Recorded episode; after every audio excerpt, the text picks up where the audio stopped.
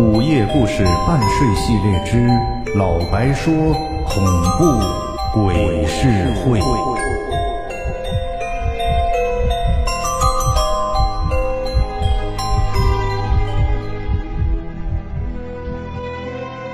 我们这街上有个熊孩子，那熊孩子呢，就是那个土特产店掌柜的儿子。人家两口子也算老来得子，就把这孩子呀宠的那都没边儿了。这条街上几乎每家店铺都被这熊孩子砸过玻璃。那掌柜的呢，不仅不训着孩子，还告诉熊孩子呀，不要来我的店铺捣乱。但是熊孩子就是熊孩子，你说你和他说的让他别来，他就能听吗？那不能够的。这天中午呢，我外出有事儿，门就这么虚掩着。可能这熊孩子看见没人呢，他就推开门进来了。这一进大厅就感觉很清冷，而且出奇的静。他这左摸摸右摸摸，感觉没什么意思，于是呢就上楼了。这二楼左手边那房间呢，除了我和我师傅之外，别人是不能进去的。平时这房间也都锁着的，但今天也不知道为什么，居然没有锁。而且从这监控视频里看，这熊孩子压根就没有去动门把手，而是推门进去的。这下午三点左右，我回了店铺，打开了门，就泡茶喝茶水这功夫，就听到了那个土特产掌柜两口子吵架。这两口子那卖东西从来都是缺斤短两的。尽管这被罚了很多次，但还是屡教不改。我听着听着，好像在说小孩不见了。这掌柜的老婆就痛哭流涕坐在店门口，拍着大腿。我呢，我就拿着茶杯倚靠在门口看着。我看到啊，这旁边很多人还在劝呢：“哎呀，赶紧报警吧！是不是被那个拍花子给拍走了？”听到这些话呀，我知道。这些人呢，心里都暗暗高兴呢，因为这平时熊孩子没少祸害他们。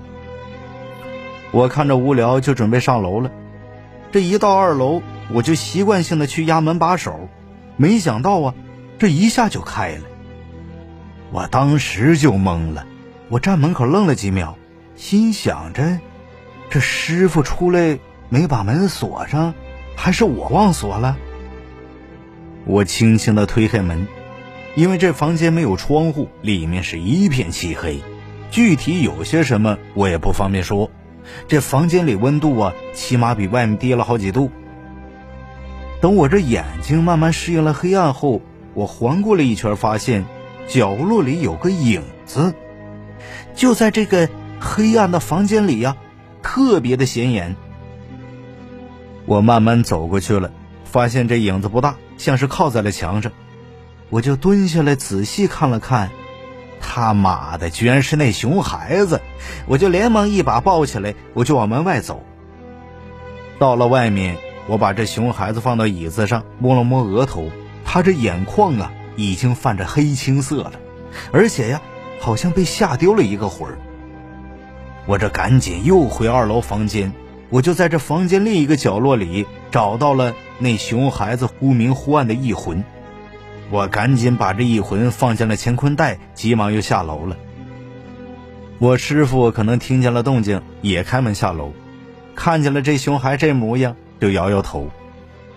要不教训一下得了，让他长点记性。我点燃了一张符文，握在手里，就把那熊孩那一魂呢，从他这后脖子给他压进去了，然后呢，再用这符灰把他的这个窍门给堵上。刚做完这些，那土特产掌柜就从外面进来了。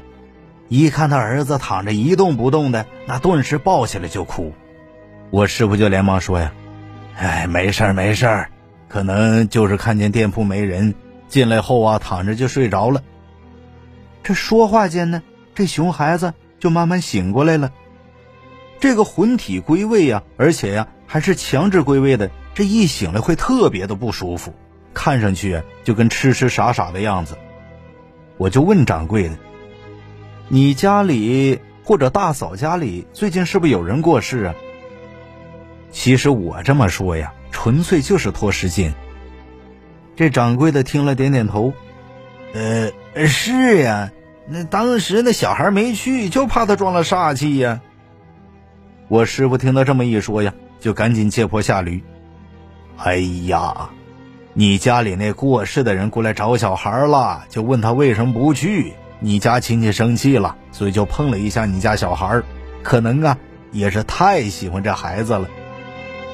这许师傅这时候也过来了，看着我围着小孩就问怎么了？哎，怎么了？撞东西了？说完他就意识到说错话了，赶紧就把嘴捂上了。这么过了有半小时，那熊孩子呀渐渐醒了，就坐椅子上，看上去傻乎乎的。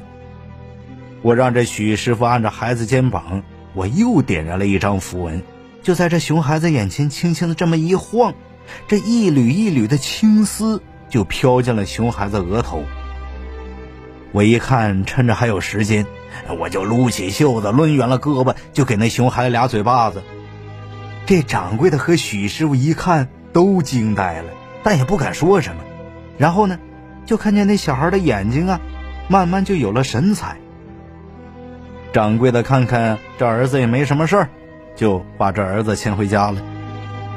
这许师傅这时候回头跟我说呢：“哎哎哎，你那两巴掌是故意的吧？”我说：“对呀，给他点教训，那不是应该的吗？他爸妈不教育，总得有人教育吧。”就从这一天开始，这熊孩子一看到我就怕。这平时还在我店铺门口吵吵闹闹的。现在呀，都是一溜烟直接跑过去。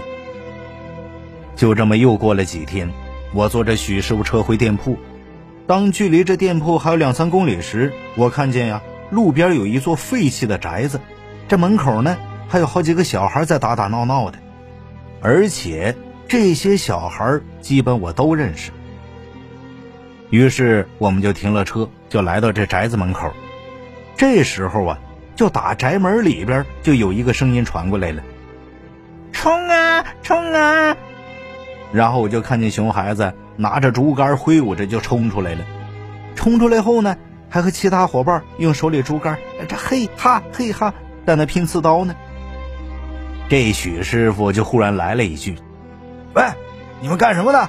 谁让你们来这玩的？”这小孩被突如其来声音都吓得不敢动了。这熊孩抬眼一瞧，一看是我，这眼神里就透着恐惧了，这身子呀就不由自主的想往边上靠。我两步就走到他面前，就问他：“你脸还疼不疼啊？”他就低着头抿着嘴儿，也不说话。我就摸摸他头，说：“呀，赶紧回去，别让家里人担心。”随后呢，这群孩子呀又打打闹闹的就往家那方向跑去了。我开始就仔细打量这宅子，这围墙啊，这常年风吹雨打的，已经残缺不全了，显得挺破败的。这院子里那蒿草，那比我腰都高了。那地上还有很多雨水留下的小水洼，到处都是垃圾。我来到大门口，发现呢，这大门上有一张符纸。我进了门，这屋子里这墙上到处都是发霉痕迹。哎呀，到处都是霉味儿啊！同时，我又发现呢，在每个房间门上都有一张符纸。可能是由于时间太久了，加上潮气，只能看个大概轮廓，也不知道这符文到底是干什么的。难道这房子里面镇压着什么东西？不应该呀！我在这郊区住了这么久，也没听说什么传闻呢。这傍晚时候，许师傅和小刘来我店铺吃晚饭。对于我们来说呀，只要能吃饱，在哪儿吃都无所谓。我们正吃着饭呢，那个土特产掌柜的就跑来了，说呀，帮他看一下店。他们两口子带小孩去医院。我就问我这怎么了？怎么还去医院呢？他就说呀，这也不知道怎么的了，这孩子呀，忽然发烧到了四十度。看着他们走远了，这许师傅端着碗。就到了他那个土特产店门口，就直接把门关上了。这一边扒着饭一边说：“哼，给你看店，你给我钱吗？”看看这时间已经快九点了，这月色挺好的，于是呢，我就拿了背包往外走。这许师傅一看就问我：“嗯，你去哪儿啊？我送你呀。”我说：“我说没事我出去走走去。”我这么溜溜达达的就来到了海边海边这里有一个公园这公园我经常来，不为别的，就是因为啊，每次靠在这亭子上都能听见大海声。但是今天晚上，它就和平时就不太一样了，我就感觉特别特别的困，困的我呀，连烟都不想抽了。我就把背包就摘下来了，就当枕头眯了一会儿。这也不知道眯了多久，我就迷迷糊糊听见有人在说：“可怜的孩子，一天都没吃饭了。”如果你爸妈不离婚，也不会这样子。我一下就坐直身子了，我就想看清楚到底怎么回事儿。我就发现呢，那个说话声音是在一棵树的那个树荫下传过来的。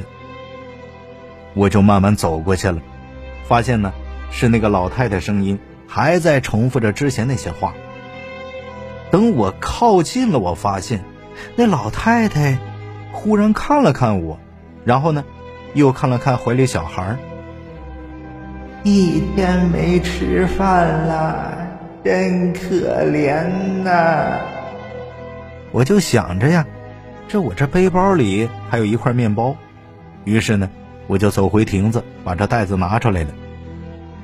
当我把这面包递给老太太时候呢，她没有接，而是一直就这么看着。就当我犹豫的时候，他怀里那小孩就伸手一把就把这面包拿过去了。等我借着月光稍微看清楚这小孩时，我当时心里就咯噔一下，这是个什么玩意儿啊？这孩子这脸白的怎么跟那个陶瓷娃娃一样啊？而且这手上还有毛。就在我这发愣时候，那老太太对小孩说呀。是不是渴了？面包太干了是吗？我回过神来了，想起啊，我那背包还有水呢。于是我又再次的回去把水拿过来了。等我再次走到老太太坐那地方时，发现呢，他们已经不见了。然后啊，就听见这不远处就传来一个声音：“小伙子。”你选的这条路崎岖坎坷呀，路不好走，但你又是天生吃这碗饭的，以后好自为之吧。这声音就听着呀，就已经越来越远了。这时候我才发现呢，这月亮。就没有之前那么亮了，而且呀，这树上的叶子也有风吹过那个沙沙那个声音了。这时我才醒悟过来，刚刚这个地方啊，应该是有一个小范围的一个结界。感谢由慵懒的野猫提供故事素材，由老白为您播讲的土特产店掌柜家的熊孩子。如果喜欢，欢迎订阅和转发，感谢您的收听，我们下集见。